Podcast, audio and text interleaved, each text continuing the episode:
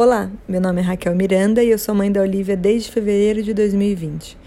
Eu vou dividir com vocês aqui hoje um pouco da minha experiência com a amamentação. Lembrando que cada mãe é única, cada bebê é único, cada vivência é muito única. Ainda bem, né? Não se esqueça de se consultar com a sua médica, com uma consultora de amamentação. Eu não sou especialista no assunto. Isso é apenas um relato muito pessoal. Quando Olivia nasceu, é, a primeira coisa que ela fez foi ir pro meu peito. A placenta nem tinha saído ainda e ela já foi mamar. Eu conto um pouco disso no meu relato de parto. Foi muito esquisito, foi muito estranho, foi uma, foi emocionante e estranho ao mesmo tempo, né? Emo, emocionalmente falando, foi muito bonito, racionalmente falando, que esquisito, que esse bebê aqui que acabou de sair tá mamando meu peito. E eu lembrei muito da minha jornada, né? Como, como mãe, quando eu descobri a gravidez, eu fiz um pré-natal coletivo, também explico isso no episódio sobre o meu pré-natal. E na última roda, lá em dezembro, eu tive o grande privilégio de ter essa roda de gestantes, que foi essa consulta coletiva, mediada pela Ana Cris Duarte, um guru dentro do assunto parto, dentro do assunto nascimento e tudo que a gente gosta dentro da humanização. E eu perguntei para ela, Ana Cris, o que, que eu faço para preparar meu peito para amamentação? E a resposta dela foi a seguinte: nada. Não precisa fazer nada, porque depende muito do bebê. Como é que vai ser a língua do bebê? Como é que vai ser a mamada dele? Amamentar não depende só de você. Isso que é uma grande ficha em mim, né? É 50-50. É você e o bebê. Então, realmente não há nada que você possa fazer. E para mim foi uma grande revelação, porque eu passei minha gestação inteira recebendo dicas, esfrega com bucha, puxa o mamilo para fora, aí passa casca de banana, não sei o que lá, pomada XYZ. E ainda bem que eu não fiz essas coisas, porque eu segui muito meu instinto, sabe? Quando eu ouvia isso, foi antes dessa roda, foi antes de eu tirar dúvida com uma profissional.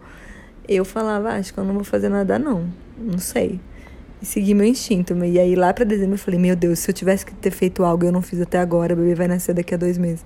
Mas ainda bem que ela me libertou e de fato não precisou fazer nada. É, quando a Olivia nasceu e mamou, eu fiquei assim, será que ela vai mamar bem? Será que tá tudo bem? E para dizer que tá tudo bem, só uma avaliação de um especialista, né? Ou um médico de família, ou um pediatra. Então, nos primeiros dias de vida da Olivia, a gente levou ela numa pediatra que avaliou, que viu ela mamando, viu que ela estava deglutindo, engolindo estava tudo certo.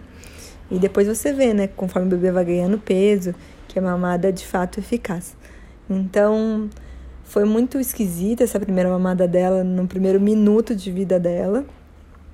E no dia seguinte, eu tive o grande privilégio, sorte de ter a Thaís Cabral, que ela estava de plantão, ela faz parte do acolher e cuidar coletivo de doulas e era pleno carnaval. Então estava difícil de achar alguém que estava trabalhando. E aí eu mandei mensagem lá no grupo de doulas e aí a Thaís estava disponível. E ela veio aqui em casa. Foi incrível em muitos sentidos, assim, e não só amamentação, porque a Thaís, além de ser consultora de amamentação doula, ela também é mãe. Então, isso que eu falo, né? Nada como ter uma amiga mãe por perto para te dar algumas dicas, para falar a experiência dela. Então, primeiro que ela chegou aqui em casa e eu tava neurótica com medo do bebê ficar doente, fechei a casa inteira, tava um calor, tudo sufocante. E aí ela falou educadamente assim: "Raquel, uma casa fechada é uma casa com proliferação de bactérias. Pode deixar aberto, não é isso que vai deixar o bebê doente, né? O que vai deixar o bebê doente são vírus, bactérias. Então pode deixar o ar circulando. Então isso já me libertou demais. Outra coisa que eu tava neurótica, que também não tem nada a ver com a alimentação, mas foi bom. Ela já tava colocando a mãozinha na boca. E aí eu ficava tirando a mãozinha da boca dela, coloquei luva nela. E aí ela me ensinou que é normal. Bebês colocam a mão na boca, é um jeito deles descobrirem o um mundo. É bom para eles, é um acalanto para eles.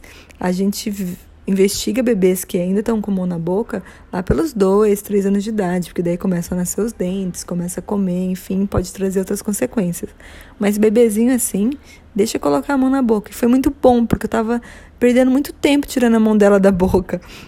Então isso foi muito legal. E a terceira coisa que ela fez, que aí sim é relacionada à amamentação, ela me ensinou a amamentar deitada. Foi ótimo, porque nessa, nas 24 horas da Olivia eu tava já com as costas todas toda arrebentada, que eu não fazia direito. Eu ia com o meu corpo até a boca do bebê. E ela me ensinou que não, traz o bebê até você. O bebê é móvel. Você primeiro se ajeita aonde você for dar mamar, no sofá, na cadeira de amamentação, no meu caso que foi a cadeira de praia, e depois você leva o bebê até o peito, senão suas costas vão ficar destruídas, né? Então eu tô gravando esse episódio enquanto eu amamento, inclusive. Aqui a Olivia dando um resmunguinho. É, então isso foi muito bom. Amamentar deitada, caramba, foi uma libertação, assim. E eu também tinha ouvido algumas coisas do tipo: não pode amamentar deitada, que o bebê fica com otite, é, enfim. E aí, não, porque mesmo quando o bebê tá no seu colo, ele tá deitado, né? Então qual a diferença? Então isso foi muito bom, assim, amamentar deitada. Até hoje eu faço isso, às vezes à tarde eu tô muito cansada, quero tirar uma soneca com ela, e é muito bom, porque eu durmo, ela dorme, todo mundo fica feliz. E falando em pegar o bebê no colo, naquela posição tradicional, que é a posição que eu mais uso, assim, eu tô sentada e ela tá deitada no meu colo. É, barriga com barriga sempre. O corpinho do bebê tem que estar tá alinhado com a cabeça do bebê. Essa foi uma outra dica que eu recebi. É, como eu falei, né? Eu não comprei cadeira de amamentação, isso eu falo um pouco no episódio do enxoval. Eu comprei uma cadeira de praia com encosto alto, foi ótimo, porque eu cobria de, de almofada, colocava uma almofada onde eu ia sentar e duas nas costas, e ótimo, funcionou muito bem para mim. Eu aprendi a alongar minha coluna antes de dar mamar. Isso no, nas primeiras semanas, eu, eu já não faço mais isso porque eu acho que minhas costas já estão doloridas o suficiente, já se acostumou àquela dor eterna de academia, sabe? Quando você acabou de treinar e você tá com aquela dorzinha gostosa. Que não foi tão gostosa assim no começo, mas agora eu acho que eu já aprendi a viver com ela. É, então, alongar a coluna, olhar sempre a boquinha do neném. É uma boquinha que tem que estar tá em formato de peixinho, bem aberta e abocanhando o mamilo inteiro e a auréola. E bebê fungando aqui, peraí, deixa eu ver. Pronto, coloquei ela um pouco na vertical, soltou um arrotão. Então, a boquinha do bebê é, não pode doer, é, é, esquisito, é estranho diferenciar a dor da sensação do leite saindo, principalmente se você é mãe da primeira viagem. Eu não sabia se estava doendo ou se era o leite saindo e, e, essa era a sensação no começo, até porque o meu mamilo ainda não estava é, acostumado, né? Então hoje eu vejo que não era dor aquilo que eu senti, era o leite saindo mesmo.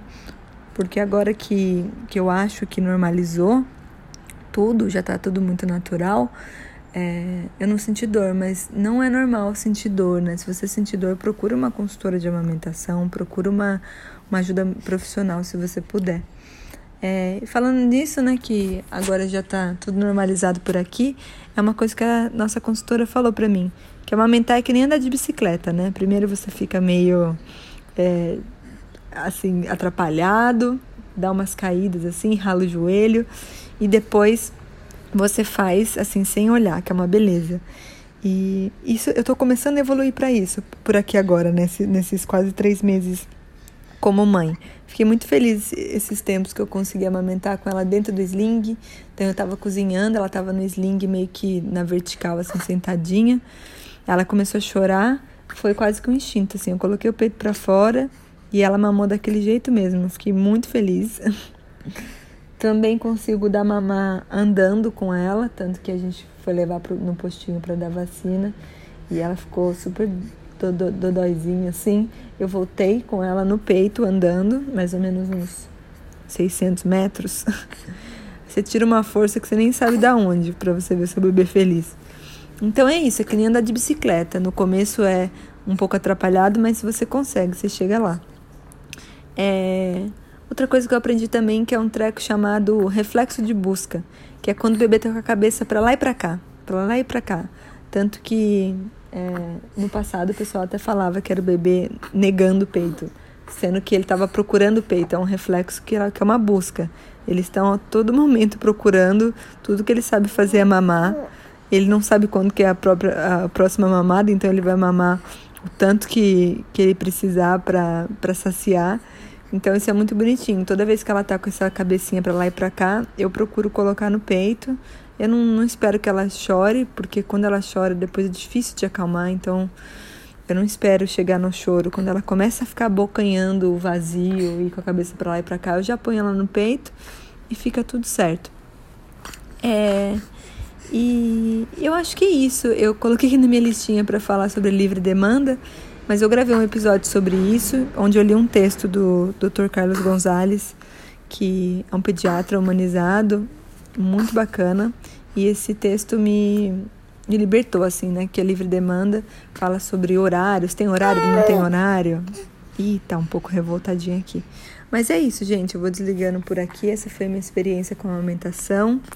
É, eu repito, não esqueça de procurar um, um médico para te assistir nisso, se puder uma consultora de amamentação. Desconfie de profissionais desatualizados, né, que falam que tem horário, tem tempo.